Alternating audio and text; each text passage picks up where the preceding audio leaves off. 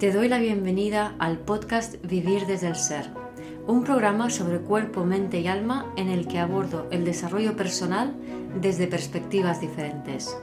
Quiero compartir contigo temas de conciencia, espiritualidad y astrología que me apasionan, las emociones y su relación profunda y ancestral con el trauma, la conexión con el cuerpo, la evolución de las relaciones conscientes y mucho más.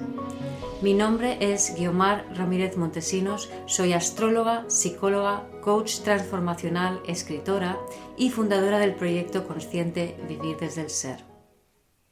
En este episodio comparto una charla que hice con Mía Yarza sobre el dolor, el dolor y la no vida. Mía sufre de dolores de espalda muy fuertes desde hace 18 años debido a cinco accidentes que tuvo y todo ha sufrido todo un camino de autodescubrimiento y de superación del dolor que ahora pone al servicio de los demás en un servicio de, de, coaching y de acompañamiento en el reprocesamiento mental del dolor. Espero disfrutes de este episodio. Mía, aparte de amiga, que nos conocimos hace ya unos pocos años en Chile, eh, es coach y facilitadora de la terapia de reprocesamiento de dolor crónico. Eh, y esto la verdad es que es una faceta que, aunque lleva años acompañándote, resulta que ahora realmente eh, es cuando mm, más, digamos, lo has, lo has, aprovechado y lo has puesto al servicio de los demás, ¿no? Primero de todo, gracias, Guiomar, por, por, por, invitarme aquí esta noche. Y bueno, ya sabes que me encanta charlar contigo, así que es todo un honor. Y nada, saludar también a, todas las personas que nos están viendo ahora y, a los que nos van a ver más tarde porque realmente esta charla promete. Sí, sí, sí. Sí, el tema del dolor a mí como a ti es algo que hace muchísimos años que me acompaña. En, en mi caso no es tan severo como en tu caso, ¿no? Pero yo mm. los últimos han sido como desde el 2011 donde empecé a somatizar dolores por todo el cuerpo, del hombro, de la espalda, y el dolor me ha ido acompañando y, hace un tiempo empecé a entender que yo tenía que aprender algo de este dolor, ¿no? Porque hay mucho más en el dolor que simplemente un fastidio, ¿no? Eh, pero bueno, yo prefiero que al principio nos cuentes tú tu, historia del dolor, que es, que es larguita, porque empezó hace, eras muy jovencita, ¿no? Cuéntanos. Bueno, voy a, voy a intentar resumirla un poco, pero digamos que todo empezó eh, pues se desencadenó todo tras un, accidente que tuve. Tuve varios de coche y de moto, unos 4 o 5, y con 23, 24 años me rompí la clavícula y, bueno, se complicó todo bastante. Después de ello, pues la recuperación fue más o menos bien, pero luego empecé a tener problemas y cada vez más y más problemas, con migrañas, cervicalgias, eh, bueno, eh, vértigos. Eh, yo luego me fui a vivir a Londres, me tuve que volver a Barcelona porque no podía ir a trabajar, o sea, lloraba porque me era imposible el poder llegar hasta allí, o sea, visitando un montón de, especialistas, aquí luego en España también, anteriormente también, me hicieron un montón de pruebas, bueno, muchos años como dando muchas vueltas hasta que, bueno, fueron descubriendo durante todo ese tiempo, pues que tenía pues hernias, 24 años de hernias protusiones, eh, tenía artrosis también, eh, tenía rectificación cervical, bueno, tenía un cromo de espalda, que un buen hombre, más de un médico, me dijo, bueno, es que tienes que dar gracias a que te levantas y que tienes días buenos, así que porque esto es degenerativo y agárrate que vienen curvas. También pasé por la unidad de dolor y bueno, hasta que un médico con un poquito más de, de de cómo de intentar como darme un poco de ánimo, bueno, me dijo que había gente que le había conocido casos peores al mío, que habían ido a consulta por otro tipo de problema, que tenían patrones, bueno, que tenían un cuadro peor, con muchas lesiones en la espalda, peores que las mías y que hacían vida normal. Habían ido a consulta por otra situación. Y me dijo, mira, yo no sé cómo, pero tienes 25 años, o sea que no te puedes quedar ahí sentada.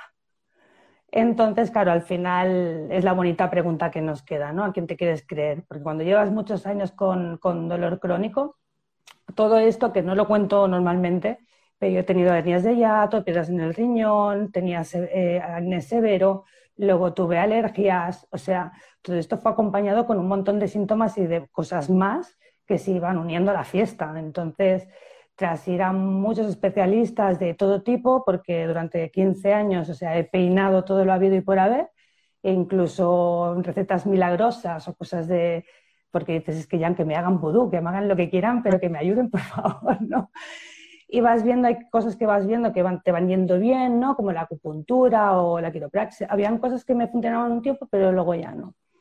Hasta que ya empecé a darme cuenta como que qué es lo que está pasando aquí, empezar a ver también mis patrones, de, mis momentos de altos y bajos, ¿no? Porque con el dolor crónico normalmente no siempre estás al 100, o sea, se va moviendo, se va moviendo el dolor también, se va moviendo de lugares, eh, hay temporadas que estás más tranquilo, pues el, el dolor como que, que disminuye, ¿no? Se va aliviando, hay temporadas que estás nervioso, es como que se dispara y tienes esas, como esa especie de recaídas, ¿no? Y entonces, claro, con tantos años a uno le da mucho por, al final te la vena curiosa de decir, pues voy a empezar, pues eso, darme cuenta, ¿no? Te vas dando cuenta y vas diciendo estas, pues mira, si hago esto, hago lo otro, me siento mejor, esto no me va bien, esto sí.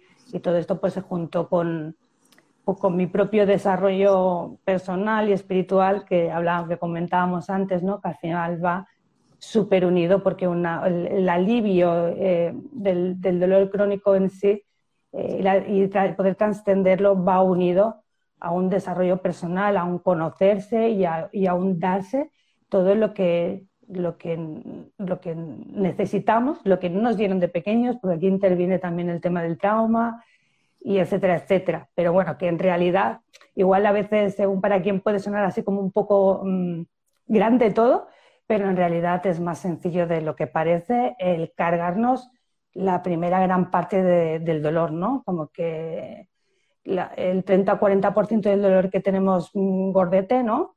En, poco trabajo enseguida lo quitamos, porque hay una parte de miedo, de miedo al miedo, miedo al dolor, que a la que nos damos cuenta, ¿no? De que es como el gato que se muerde la cola mm. y nos damos, nos damos cuenta de la absurdez del tema y nos empezamos a dar calma eh, el dolor empieza a remitir. Claro. Claro, o sea que tú encuentras después de muchos años de mucho dolor con, temas subjetivos, ¿no? Artrosis, em, hernias, etcétera, muchas complicaciones.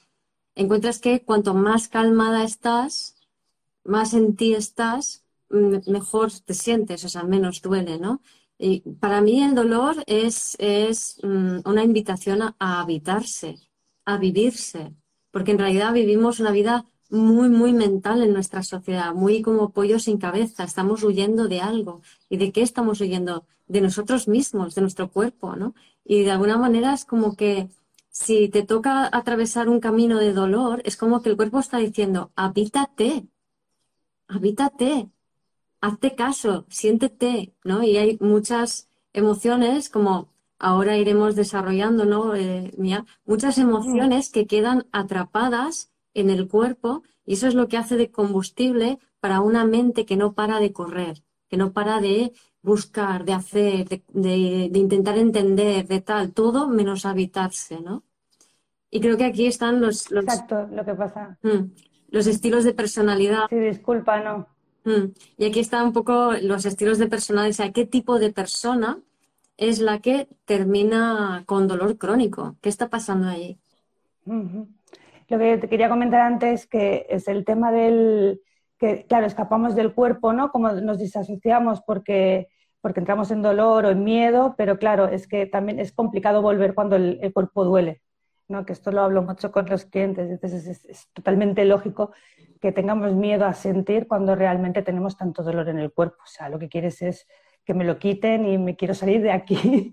Entonces, claro, eh, la terapia en sí consiste en volver a, habitar nuestro cuerpo desde una manera amable y darnos calma, ¿no? En el momento que nos vamos dando calma, el dolor va remitiendo y es como mucho más fácil ir volviendo muy poquito a poco, ¿no? De una forma amable y acompañando pues también mucho a, nuestro interior.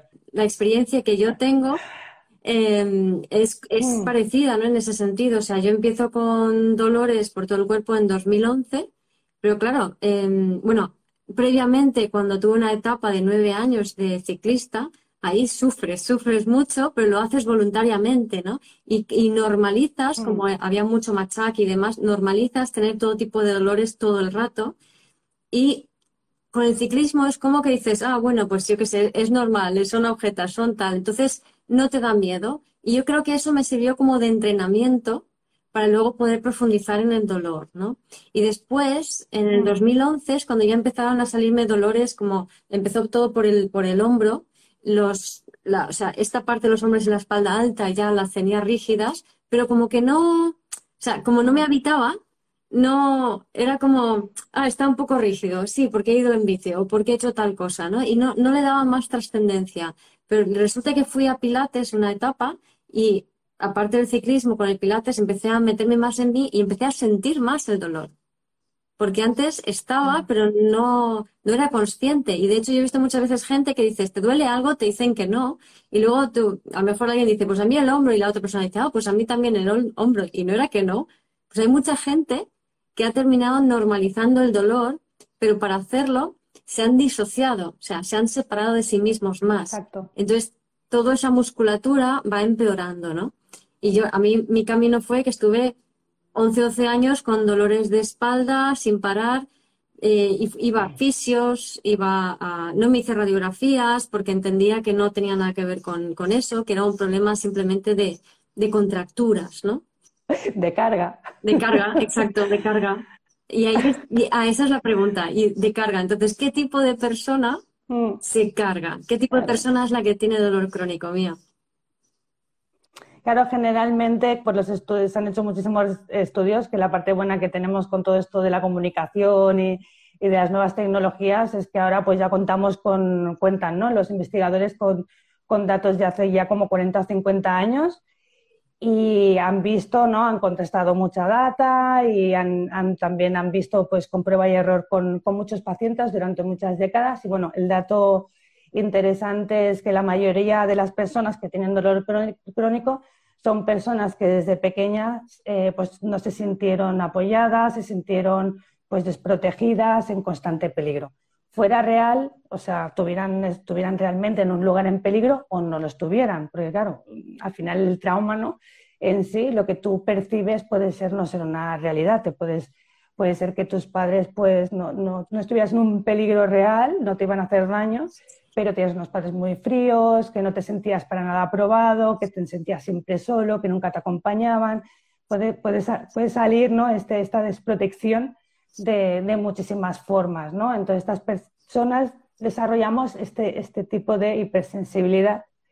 ¿no? Que luego, pues claro, todo es peligroso, vamos con ese foco, ¿no? con esas gafas de, de peligro, vemos peligros por todos los lados, porque hemos aprendido también a que cuando si controlo los peligros que tengo alrededor, entonces yo estaré a salvo.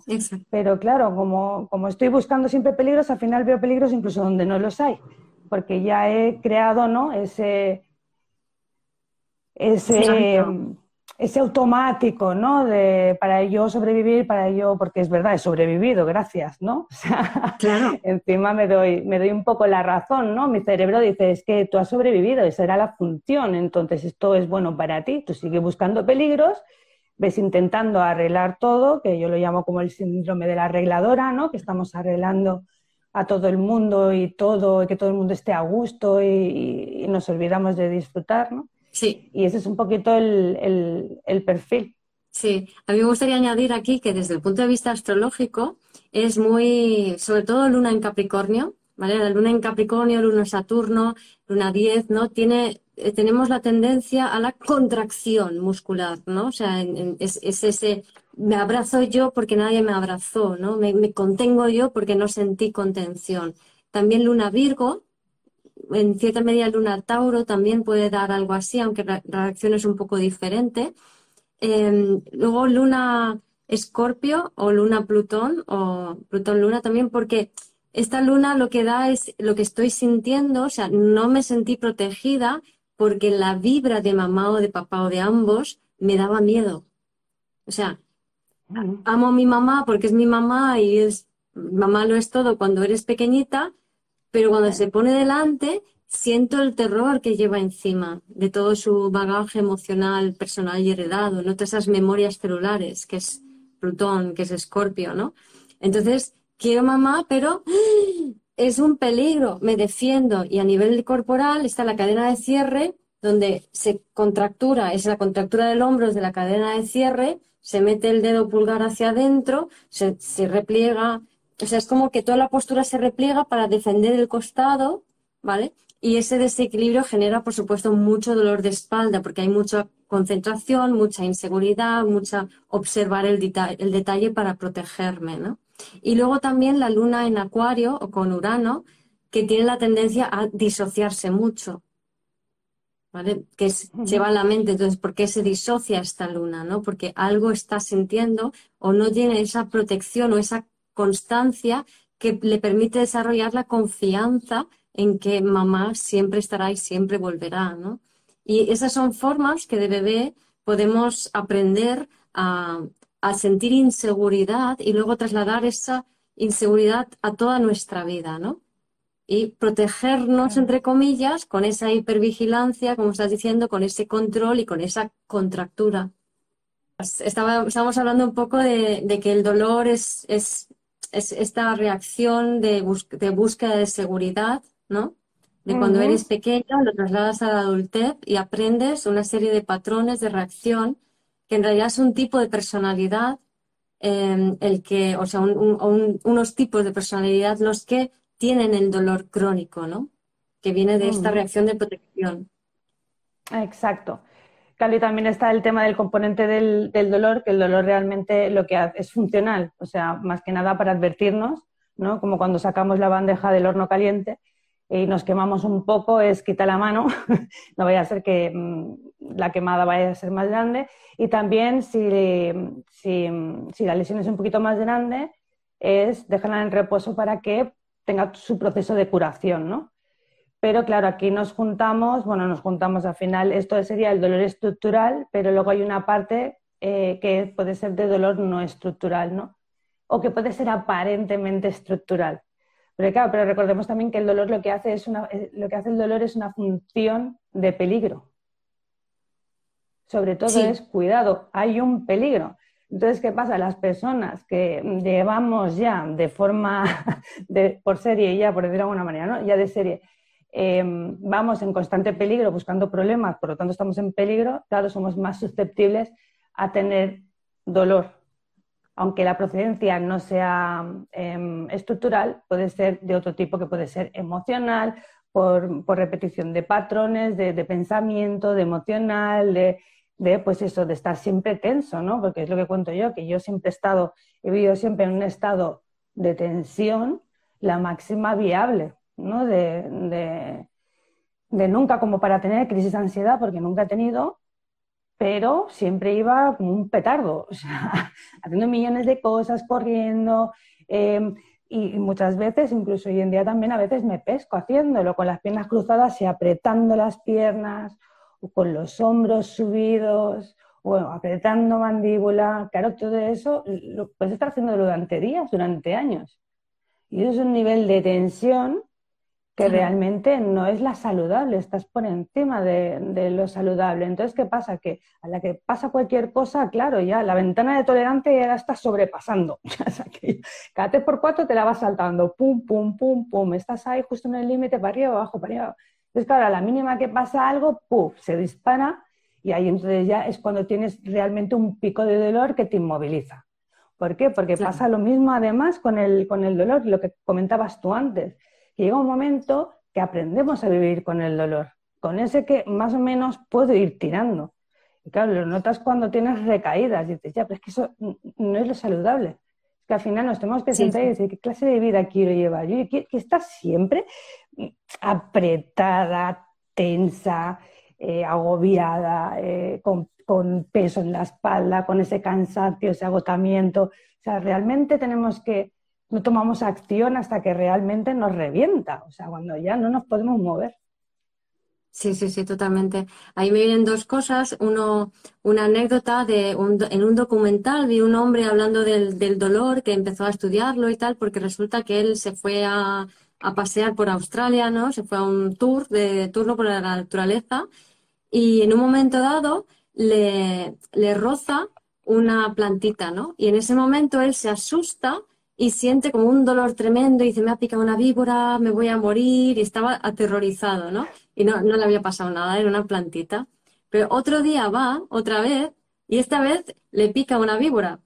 Y el tío dice, esto será una plantita. Y casi se muere por la experiencia. Y se dio cuenta de que la percepción de dolor era totalmente subjetiva. O sea, no era real, sino que es algo que tu cerebro puede modificar y, cambiar, ¿no? Y antes, o sea, quiero que nos hables de esto, pero antes de eso quiero, es que hay algo que me llama muchísimo la atención, me encanta observar las personas, los cuerpos, cómo se mueven, cómo caminan, y yo veo muchísima, muchísima gente, sobre todo se ve en gente mayor, pero también hay gente joven, que tienen posturas torcidas hacia adelante, hacia un lado, el hombro, la espalda, y, y les estoy viendo, y claro, yo, gracias a mi camino del dolor, yo he estudiado un montón de cosas, aparte de desarrollar el tema de las memorias celulares, he estudiado, pues he hecho formación en biología del trauma, en, en, eh, cadenas musculares y emociones, con fisión yoga, o sea, he hecho muchas formaciones diferentes. Y claro, vas viendo los cuerpos y dices, es que le tiene que doler, es que está hecho polvo, ¿no? O sea, porque está la fascia cuando, cuando están estas señales del cerebro, se rigidiza y mantiene el cuerpo en una mala postura. Entonces todo se va, o sea, va en cadena y va, el dolor se va trasladando de un lado para otro y luego se van construyendo capas y capas de dolor. Que yo he estado años trabajando los diferentes dolores a, base de capas, o sea, la espalda arriba, luego abajo, luego arriba, luego abajo. O sea, espalda alta, piernas, caderas, espalda alta, piernas, caderas. Y vas quitando capas de dolor y de, información y de memorias que están ahí guardadas. Y las personas, claro, con ese cuerpo todo torcido, lleno de dolor, que te has disociado para no sentirlo, luego las personas mayores pues están empastilladas porque no les funciona el hígado, porque no les funciona el riñón, porque no les funciona el, bazo. ¿Cómo va a funcionar si todo el cuerpo está, o sea, retorcido en torno al dolor y al, al intento de huir del dolor con esas reacciones, ¿no? Totalmente. Y además que también luego está la parte que muchos vamos al médico y está el tema ese también, especialmente en mujeres, que es una pena, pero es así.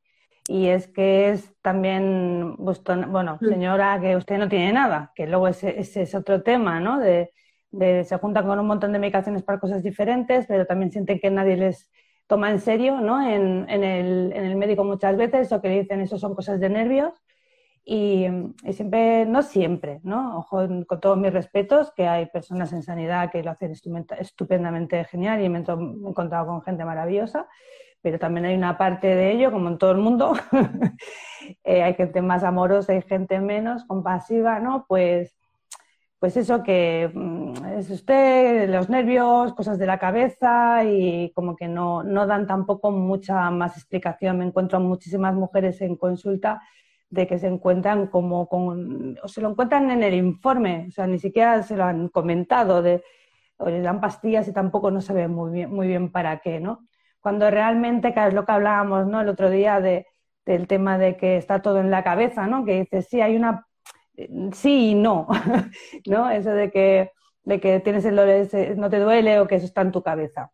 Mm. Entonces, en realidad el dolor duele, ya sea, eh, por, aunque sea por, por causa estructural o no estructural. O sea, hay resonancias magnéticas que lo, que lo demuestran, que cuando se dispara, porque yo intentaba comentar antes cuando se ha cortado, ¿no? Que el dolor realmente, quien es el responsable del dolor es el cerebro, ya sea por causa estructural o no estructural, lo lanza el cerebro. Entonces, ese dolor es real. Y eso es súper importante tenerlo en cuenta, porque es que ahí está la base de todo sea estructural o no, estructural, no es la zona que te duele, ¿no? el responsable no es el dedo que se ha quemado, es tu cerebro que te pone. Hay un, hay un peligro, zasca, te envío, te, envío el dolor para que quites la mano y para que la sanes. Entonces, cuando tenemos un peligro que es porque llevamos eso de serie, estamos nerviosos, lo que hace es nos envía también el dolor, aunque en este caso pues no es realmente no es funcional, ¿no? Entonces hay una parte del trabajo que es que es reeducar a tu cerebro para decirle que aquí realmente tú no tienes cabida, o sea, realmente aquí el dolor no es funcional. Sí que me avisa de una cosa y es que en, en, qué, en qué estado estoy en ese momento. También en mi, en mi experiencia con el dolor, lo que he visto es la relación directa que hay con la, de las fascias con la musculatura y con el dolor, ¿no? Porque la fascia, primero que está súper inervada, pero luego es que además tiene un funcionamiento muy particular y además, que ahora, mencionaré, y además, para mí lo que he observado en mi cuerpo es que la fascia es em, el órgano que se encarga de, digamos, filtrar em, las emociones las memorias celulares que hay en el campo al cuerpo. Entonces, la, la fascia registra esas, esas emociones, esas memorias celulares, esos traumas ancestrales no resueltos y es como que tu sistema nervioso a través de la fascia dice, eh, mira, resulta que a tu abuela la atacaron, pues entonces vamos a, vamos a tener cuidado, ¿no? Vamos a, a, ya crear ese órgano o esa parte del cuerpo dura para recibir mejor el impacto, por así decirlo. En la medida que de bebés y pequeños no somos contenidos y sostenidos, barra, somos muy sensibles y por mucho que nos contengan y nos sostengan, no es suficiente, ¿vale? Allí nos hacemos como mucho más vulnerable a toda esa información eh, emocional energética que hay en el campo que rodea nuestros cuerpos, ¿no? Y se introduce en el cuerpo. Entonces, esa fascia se va endureciendo en torno a una postura que se gira, que se tuerza y que va retorciendo todo el resto del cuerpo, causando problemas de salud, etcétera, etcétera, y por supuesto el dolor. pero esa fascia se mantiene allí por una orden del cerebro que está todo el rato diciéndole mantente ahí, mantente ahí, mantente ahí, mantente ahí. ¿Por qué? Porque en el momento que lo liberas, por ejemplo, con el ejercicio de liberación de memorias que hago yo o con las técnicas que haces tú que son más profundas, ¿no? Que ahora nos, contarás. El momento que lo liberas, la fascia hace, se relaja, y deja de estar torcido el cuerpo. O sea, el cuerpo se relaja por completo. Entonces, ¿qué es, ¿de qué estamos hablando? ¿De dónde viene ese dolor? ¿no? Claro, al final es peligro, dolor, tensión, dolor. O sea, al final es, si yo tengo, una si tengo la percepción, ¿no? Sea por lo que sea, de que, de que tengo un peligro, Claro, mi cerebro ¿qué hace? Dice, uy, un peligro, es como si tuvieras, como si te estuvieras quemando la mano, te envía, pum, dolor. En el momento que yo me doy cuenta de que estoy tensa, de que tengo un dolor, en vez de preocuparme más, lo que hago es relajarme, intentar relajarme y darme cuenta que es mi cerebro el que está percibiendo un peligro y empiezo a ver la trampa de todo ello. En vez de preocuparme más, me preocupo por mí, qué es lo que puedo hacer por mí ahora para relajarme. Y además, no solo se lo digo cognitivamente, ¿no? manteniendo una conversación con él como si fuera un niño pequeño, mi niña pequeña, ¿no? también lo puedo hacer, la mejor forma es a través de todos los sentidos, ¿no? porque al final él percibe, tú le puedes contar milongas, pero si estás ahí, va a decir, aquí incoherencia total, em, por mucho que me digas, esto es peligroso. Entonces, al final al final es un trabajo conjunto, ¿no? Es aquello de tienes que creértelo, tienes que darte cuenta, tienes que entender cómo funciona también el sistema nervioso central, ¿no? Los estados de lucha o huida, de, cómo pasar de un estado a otro, qué es lo que necesito para, para estar equilibrado, ¿no? Para tener el sistema nervioso central pues, mucho más equilibrado durante todo el día y notar pues sus fluctuaciones naturales que son normales, ¿no? Dentro de un tal, pero también ver cuando me estoy yendo para un para arriba o para abajo, pues darme calma, ¿no? Y hay diferentes tipos de, de, calma que nos podemos dar, pues puede ser a nivel físico, a nivel emocional, a nivel mental, etcétera, etcétera. Y al final todo esto es un camino de autodescubrimiento, ¿no? Hay un montón de técnicas, pero al final cada uno tiene que cogerlas, tiene que explorarlas y desde un lado, como siempre, desde curiosidad, desde la curiosidad y el juego, porque en el momento que estamos desde la curiosidad y el juego, ya no estamos en peligro. Recordemos que cuando estamos en peligro, estamos en lucha o huida, o sea, ahí no hay aprendizaje, no hay creatividad, no hay curiosidad, estás mm, en bucle, en taco, pero es acojonado, o sea, tienes que salir corriendo, ahí no, es que biológicamente tú no puedes ser creativo ni estás para aprender nada, ¿no? Porque está el, está el león, diríamos, ¿no? El, león ese que viene a comerte. Mm. Pero sin embargo, cuando estoy desde la creatividad, cuando estoy desde tranquilito, cuando estoy tal, entonces ya desde ahí sí que puedo aprender, aprender sobre mí, sobre cómo darme pues toda esa, esa calma, ¿no? Claro, claro. Ahí es donde yo hablo del bebé interior y de que, mm. claro, si tenemos un bebé disregulado, es decir, nadie la ha sostenido, cuando un bebé no le sostiene nadie, su sistema nervioso no se regula, no puede, o sea, no se calma. Eso que dicen, déjalo llorar que se calma, no se calma, se disocia. Pues no puede, o sea, el, bebé no puede regularse, entonces toda la, o sea, toda la energía del cuerpo, todo el sistema nervioso hace fuá, hasta que llega un punto donde se, se, disocia y entonces se calla. Pero eso qué pasa? Que eso hace que de, mayor sea un adulto que no sabe cómo gestionar las emociones en el cuerpo.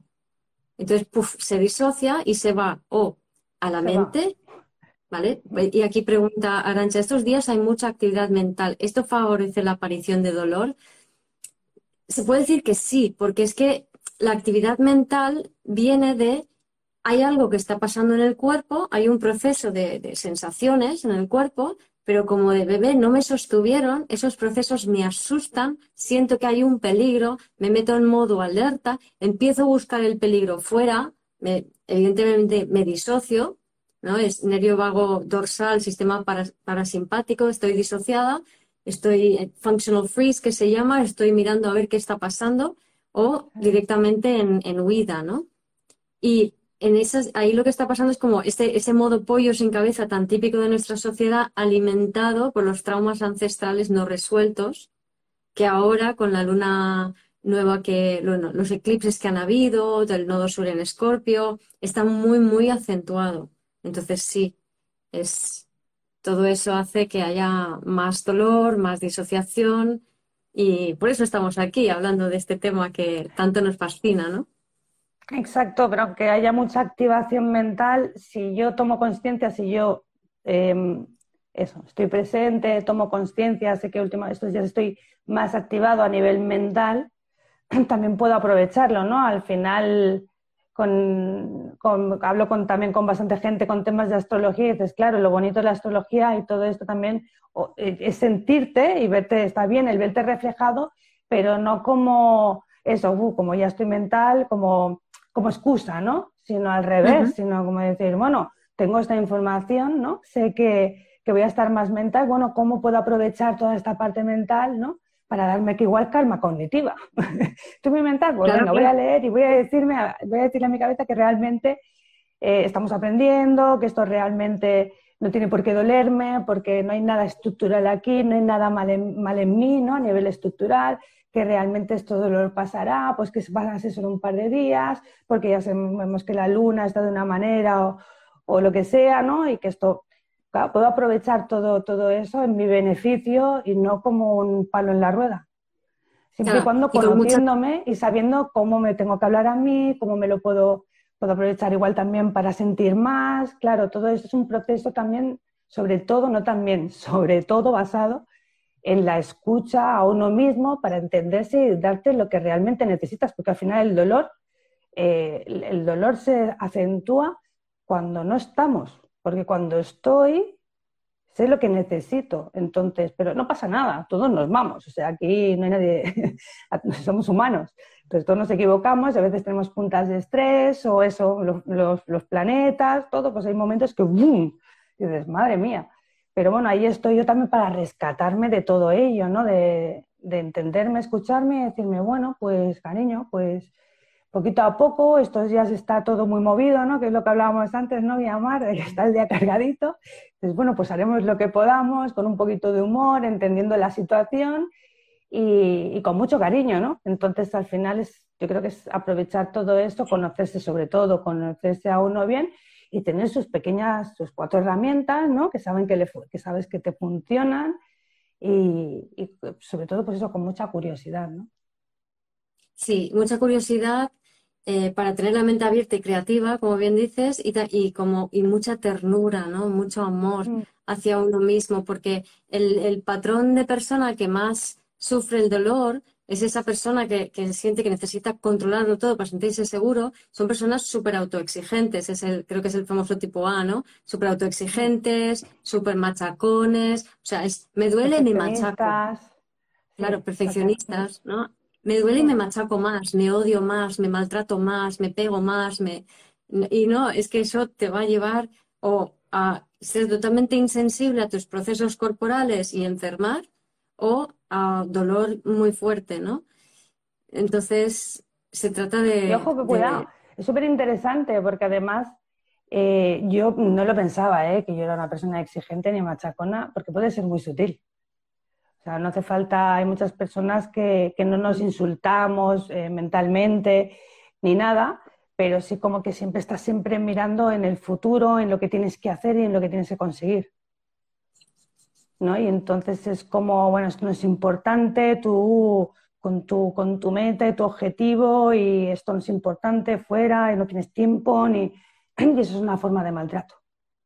Claro, claro, es, anularte por completo, ¿no? O sea, no escucharte para nada. Mm. En mi caso era más...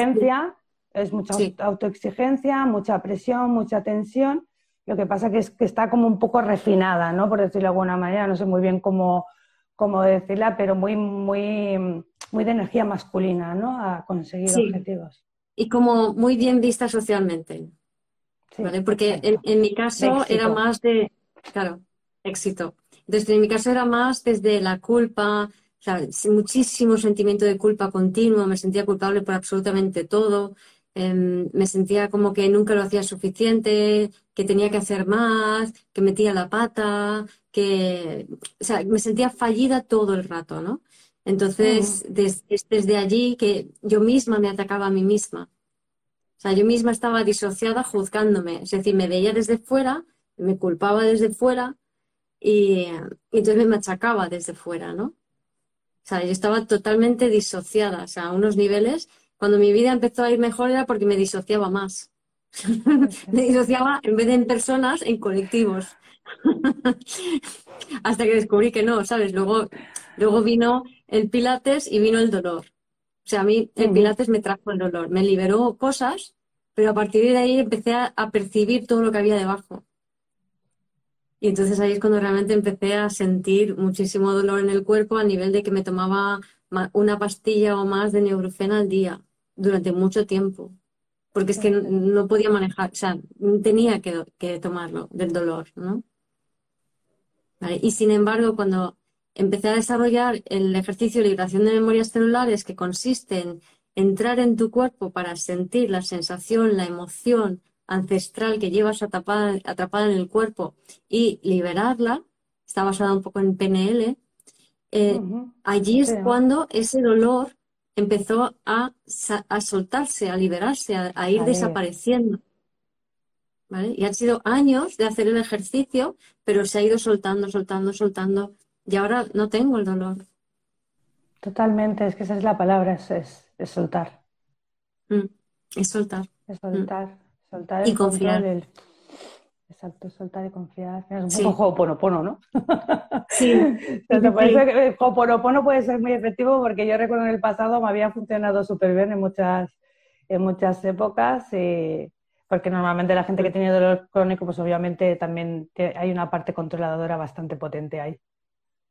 Hmm. Entonces, claro, es peligro, es seguridad. Yo al final siempre explico este, esta terapia, es pasamos del peligro para enfocarnos sobre todo en la seguridad, con letras de neón, parpadeantes, es seguridad, todo lo que puedo hacer para darme seguridad, para divertirme, para disfrutar, porque siempre que estoy ahí, lo que hago es desactivo todas las posibles alarmas de, peligro que son las responsables realmente dentro del cerebro de enviar el dolor. Es que en el momento que empiezas a, a unir todos estos conceptos, tiene un poder o sea, hay gente que simplemente leyendo todo esto ya ha sanado el dolor crónico. O sea, hay, hay, hay casos de muchísimas personas eso, que simplemente leer un el libro del doctor Sarno o de, mm, o, de otros autores que escriben sobre, como Alan Gordon o Howard y toda esta gente que pues ya simplemente con leerlo y con entender cómo funciona, puff,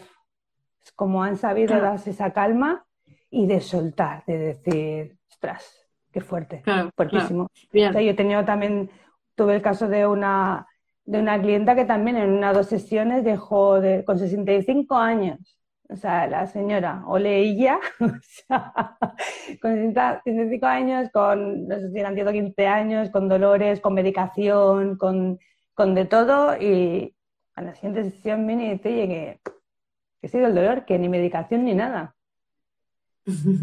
Qué bueno. O sea, Entonces, con molestias, con molestias, dice, pero bueno, también hay que saber diferenciar, ¿no? Entre el dolor y la molestia, porque muchas veces ya es, uy, yo tengo dolor, y dices, hombre, pues igual es solo una molestia, ¿no? Que a veces somos un poco... Y ya claro, cuando hablamos de dolor y me digo tengo dolor, claro, me estoy activando todas las alarmas de peligro. Claro, claro, claro. Además es que te vuelves, eh, cuando te fijas mucho en el dolor, te vuelves hipersensible, que esa es otra, ¿no? O sea, luego ya cualquier cosita la notas, ¿no? Entonces, por eso es tan importante no hablar terroríficamente de lo que estás sintiendo, sino como más como estoy percibiendo, estoy sintiendo, ay, mira, esto está así, o sea, llevarlo a la conciencia corporal, pero desde la curiosidad, desde la exploración, no desde el dramatismo de, ay, tengo dolor, ¿no? Porque ese, ese dramatismo en el fondo es necesito cariño y ternura para confiar en la vida, ¿no? Entonces, y de adulto la única persona que te puede dar eso eres tú misma, nadie más, ¿no? Pero bueno, Nia, aunque nos has, ahora mismo nos estabas contando un poco del tipo de trabajo que haces, me gustaría que eh, nos lo contaras un poco más específicamente en esta labor que haces ahora de, coach y, facilitadora del reprocesamiento neurológico, ¿no? y, y, cómo, o sea, háblanos un poco de la neuroplasticidad como tal desde, desde este punto de vista, ¿no? Y cómo tú acompañas a las personas a, entender y a comprender y a descubrir que pueden vivir sin dolor. O sea, que simplemente es algo de que tienen que comprender y, conectar con ellos, ¿no? Sí, bueno, la terapia es un poquito más compleja porque abordamos las diferentes, eh, los diferentes cuerpos ¿no? de, de, una persona. Tenemos la parte más mental, ¿no? la parte cognitiva, que tenemos que tratar con lo que sería la psicoeducación, ¿no? con cómo funciona el cuerpo, cómo funciona el dolor, todo esto para, para, tener una base para poder darnos cuenta pues, de que puedo vivir sin dolor porque realmente no hay nada malo en mí y de esa manera yo también me relajo. Cuando yo me relajo, dejo de estar en peligro y dejo de enviar.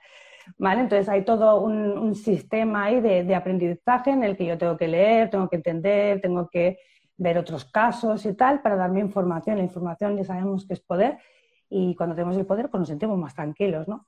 De la, y de la mano de esto, pues va también la parte, pues tenemos la parte corporal, ¿no? La parte somática, hasta la parte eh, emocional y, bueno, pues se va trabajando todo en conjunto, ¿no? En realidad la terapia es, vamos mirando, abordando todos los problemas que, pues problemas o retos o situaciones, ¿no? Que van pasando durante, durante el día a día que nos desregulan, ¿no? Para ver, ver esos factores y poder trabajar, ¿no? También hay una parte muy bonita que es la exploración somática, que es una de las herramientas clave y estrella de esta terapia, y es aprender a exponernos a, ese pequeño, esa pequeña molestia más que dolor, ¿no? Y darnos calma de todas las formas habidas y por haber. Claro, hay muchas maneras de darnos calma. ¿Para qué? Para reprocesar el dolor. Es decir, para, para reprocesar un trauma, claro, también tengo que tenerlo un poco ahí para poder, poder actuar de otra manera, poder sentirlo, ¿no? Darle otra salida. Entonces, sin exposición no hay cura, eso está claro. Si yo quiero aprender a nadar, tengo que al final tirarme al agua. O sea, no hay otra. La cuestión es cómo, ¿no? Que siempre cuento esta pequeña anécdota. A mí me tiraron al agua sin saber nadar, eso es una forma muy, mm, pues, muy muy bestia de hacerlo porque te retraumatizan. Y luego está la parte chula, ¿no? Que alguien, ese mismo verano vino una chica y poquito a poco conmigo me fue diciendo, oye, mía, eh, te, voy a enseñar a aprender a nadar, estoy aquí, yo te apoyo, tú tranquila, esto va a ser súper divertido, mira, nos mojamos los pies, ahora chapoteamos, ahora entramos y nos metemos hasta las rodillas, ¿ves? Todo seguridad, todo diversión, y mira, y si, y si pruebas ahora para atrás, ¡hala, jajaja!, ¿no? Eso es lo que hacemos con la terapia. Eso es la terapia realmente de reprocesamiento del dolor crónico. Es hacerlo todo desde un ambiente, un ambiente relajado, de aprendizaje, de curiosidad, de explorar mi cuerpo, de cómo con pequeñas exposiciones cómo me puedo ir dando calma. en qué situaciones me va mejor una, una, técnica u otra, ¿no? Que es lo que hablamos, y cada uno tiene su propio camino, cada uno responde diferente, de diferentes formas, y al final es que cada uno vaya haciendo sus prácticas en, compañía, ¿no? En mi compañía, para ir enseñando, pero al final cada uno tiene que aprender a ser autónomo para darse eso que necesita darse, que su cuerpo de alguna manera u otra le está, le está pidiendo. Así que realmente es como un proceso de autoconocimiento y de realmente de reprocesamiento del dolor para darnos seguridad, calma y, disfrute.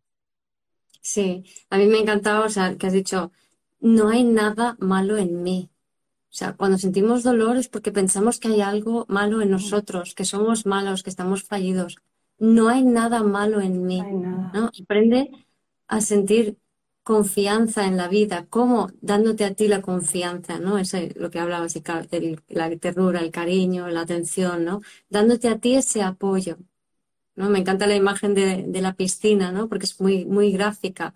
O sea, ¿cómo hemos tratado normalmente el dolor? Pues forzando a las personas a sentir más dolor, ¿no? Diciéndoles que son, eh, imagínate una persona que es autoexigente, que por eso tiene el dolor, que siempre se está machacando a sí misma, que siempre se está culpando, que intenta tenerlo todo controlado, que le digas que eso es tu culpa, te lo estás inventando, está en tu mente. Es que lo que va a hacer es que se va a contraer más, le va a doler más. Es cruel, o sea, es, la, ignorancia del sistema es, es cruel. Las personas no son malas que hacen eso porque no saben pero es muy importante entender que no se sabe, o doparse todo el tiempo con drogas, efectivamente, ¿no? Entonces dicen, eres inútil, ¿no? Pues vamos a mm, darte drogas. ¿Y sabes lo que pasa con personas que la mente es lo que les ha salvado? Porque se han aprendido a disociarse y eso es lo que les ha salvado. Entonces se vuelven en perfeccionistas, en controladores, en, etcétera, ¿no? Que si tú le das, si le dopas con pastillas, le anulas la mente entonces, ¿qué ocurre? Que encima su autoestima se va al carajo. O sea, como dicen, ¿no? Encima de puta palea.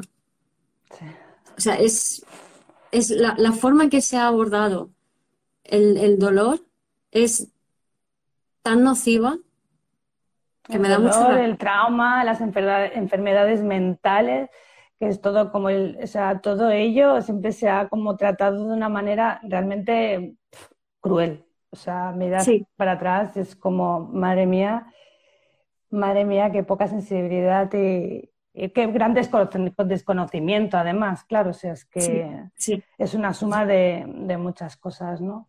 Claro, claro. Y encima teniendo en tenemos información y poder. Claro.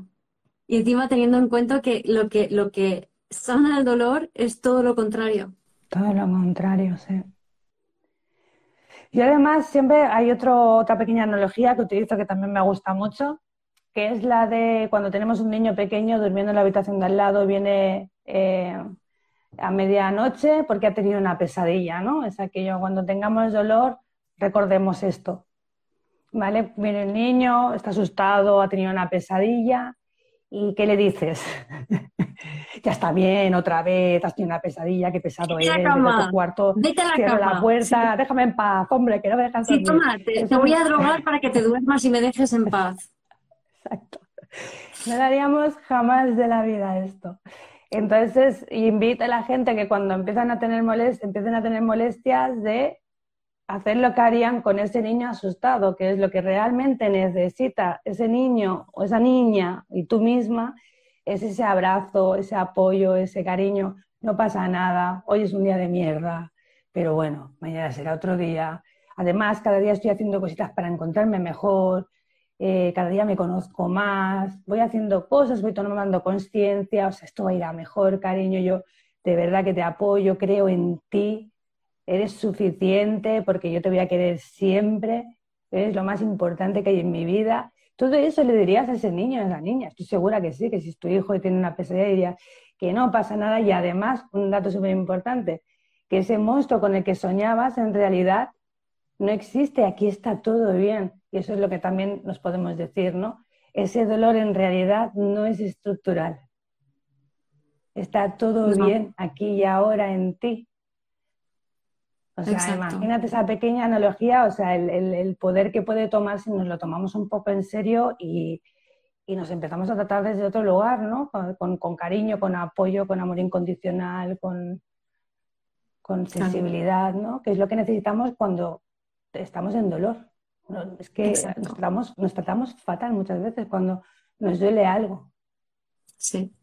Y eso es lo que nos ha llevado, Mía, a ti y a mí, gracias al dolor, a este camino de, desarrollo personal, de, bucear hacia adentro, de mirarnos hacia adentro y no estar tan en el afuera y tan en la acción y tan en la culpa y tan en el perfeccionismo, sino a entrar dentro, ¿no? A, volver a nosotras, a, a, estar dentro, a conectar, a darte ternura, cuidado, ¿no?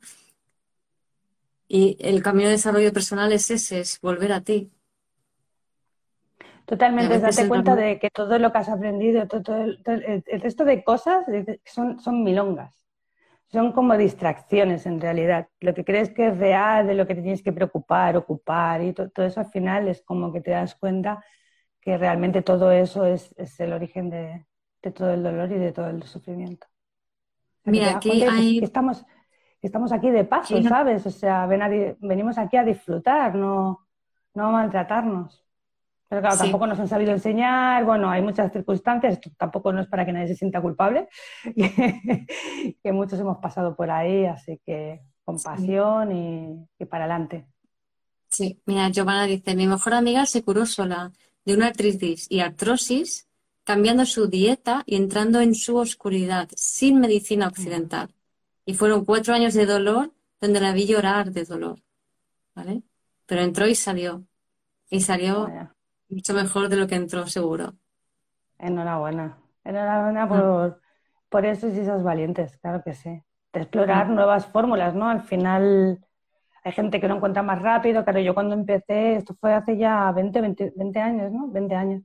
Claro, no había internet, no encontrar entonces algo era era complicado, por eso eso te, ayuda a entender, pues la gente con la que te encontrabas tú, que tenían 40 años, pues imagínate, claro, o sea, eh, bueno, a esto venía, me venía a referir la suerte que tenemos hoy en día con toda la información que hay de gente, de grupos de apoyo, de libros, de, cursos, de terapias, de tal, de, que siempre hay formas, ¿no? Que nos mantengamos siempre, el primer tema que doy yo siempre en, en esto de la terapia precisamente de dolor crónico es de sigue moviéndote, ¿vale? Aunque sea desde, desde la no acción, pero me refiero a que lo vas a, lo vas a conseguir, el, no perder ¿no? El, la perspectiva y pensar, Buah, es que esto ya me han dicho como a mí, ¿no? Esto no tiene solución, pues se acabó. Todo tiene solución, lo hemos visto millones de veces, donde realmente pensábamos que todo estaba acabado, que no había...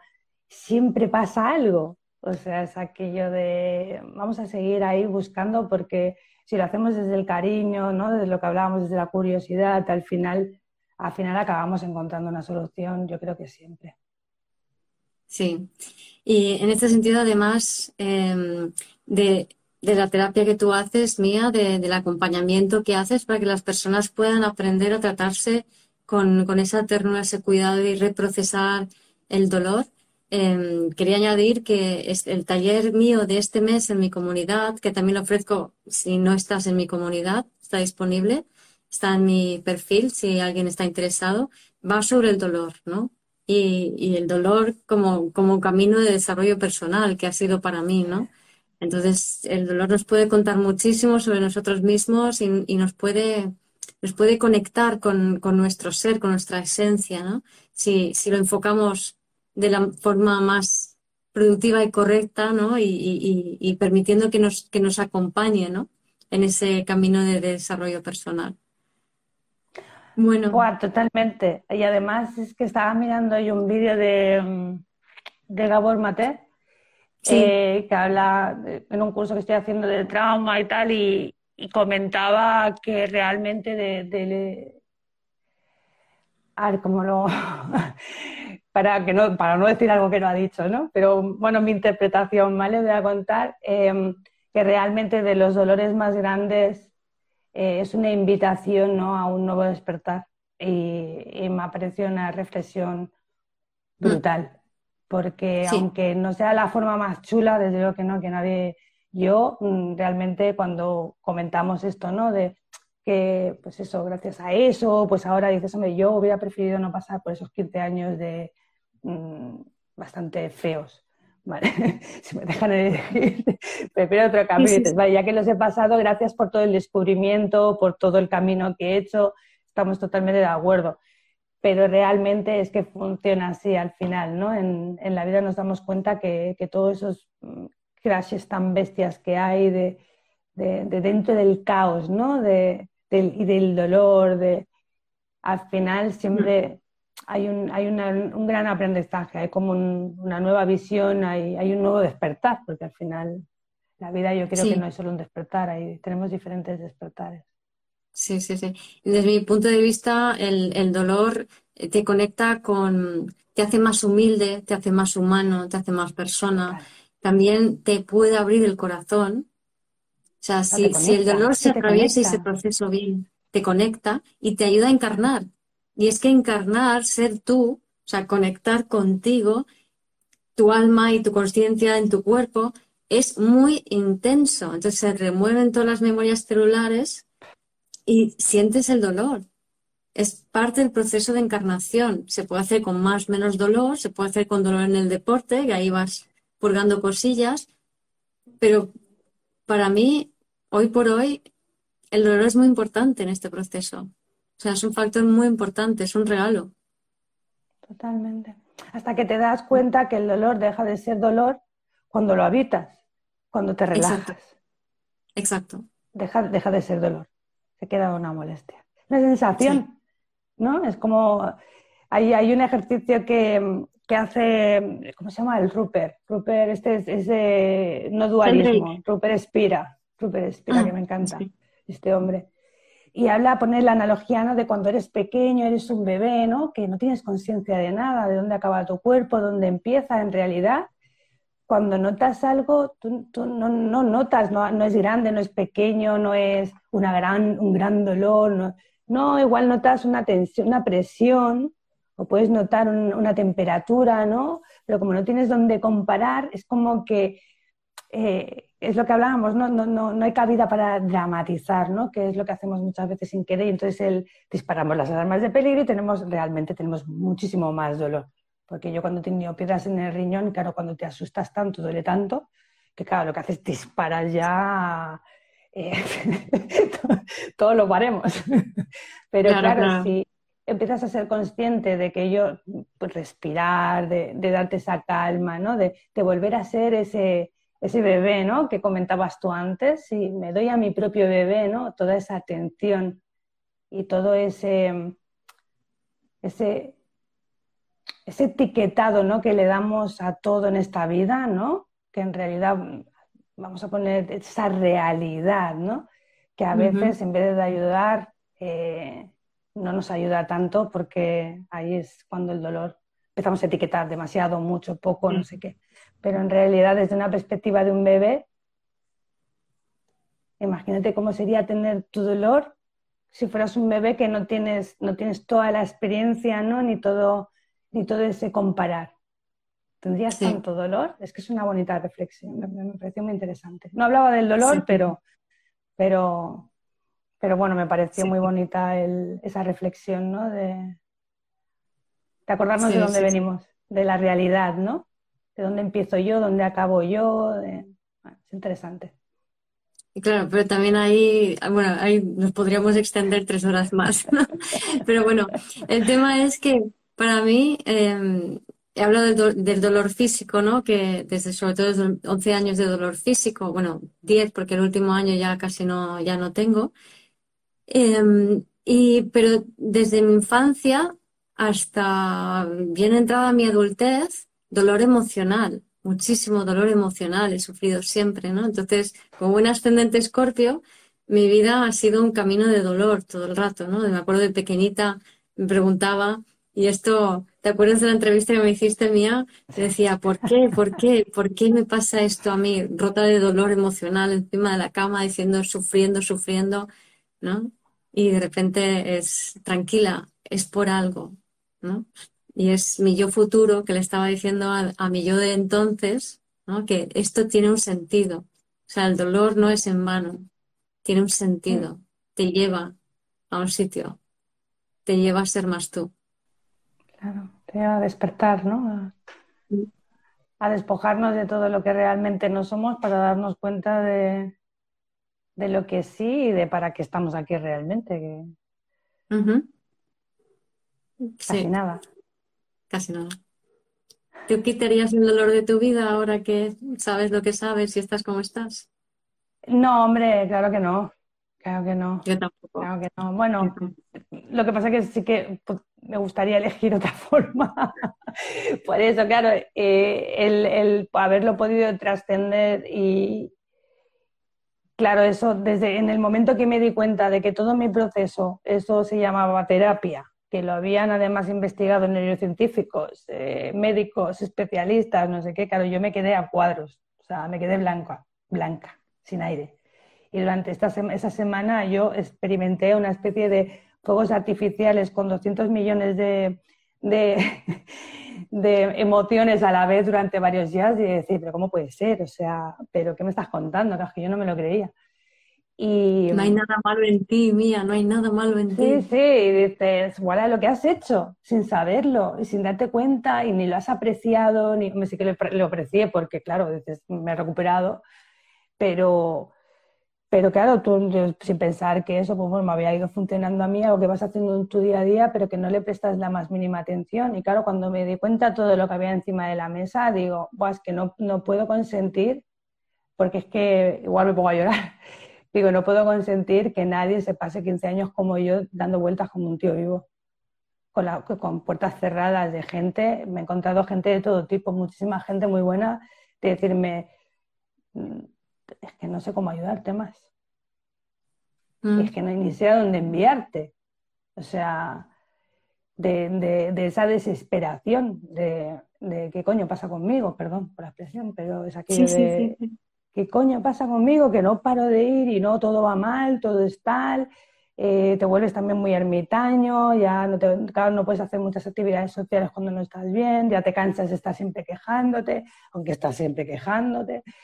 Em, es, es, horrible, o sea, el panorama es, yo, yo, he tenido épocas, pero de no poder trabajar, de tener que hacer sustituciones, de tener que volver a casa de mi madre, de, claro, es que todo eso conlleva, mm, cuando estás así, un montón de, cosas a más a más que te hunden más y más, ¿no? Y realmente te sientes muy solo, incomprendido, porque nadie sabe qué decirte, ¿no? Entonces, claro, son 15 años repletos de, de, muchísimas cosas, de no poder llevar mi propio bolso, que lo pongo, a llevar mi, mi mochila de, de 30 kilos viajando por el mundo, o sea, que te explota la cabeza, uy. Pero así es. Sí. Y, bueno, también el ver, el decir, Buah, esto mm, yo no me lo puedo quedar aquí. O sea, si puedo ayudar a una, a dos, a las que sean personas a, a que puedan hacerlo esto, eso en tres meses, en tres meses, que yo me he tirado 15 años. en tres meses dices, claro, es que es emocionante. Es emocionante. Claro que sí. Es pues emocionante. Es muy bonito. Es fascinante. Bueno, sí. Estaríamos horas aquí, Mía. Creo que hay que poner un límite. Hay que poner un poquito ¿no? Que ya no sé cuánto llevamos. Bueno, bien. Sí, sí, sí. Estupendo. Pues eso. Para consultas podéis ver a Mía. Yo haré un taller el sábado 18 sobre el dolor más dirigido al tema de como camino espiritual o como camino de desarrollo personal. Así que estaremos encantadas de, recibiros y de, ayudaros. Muchas gracias, Mía, y un abrazo a todos. Muchísimas gracias a ti y a todos. Gracias por escuchar este episodio del podcast de Vivir desde el Ser. Si te gustó el contenido y los temas que hemos abordado, dale a me gusta, suscríbete a mi canal Comparte este episodio con quien crees que lo pueda necesitar y te invito a visitar mi web vivirdesdeelser.com y a seguirme en las redes.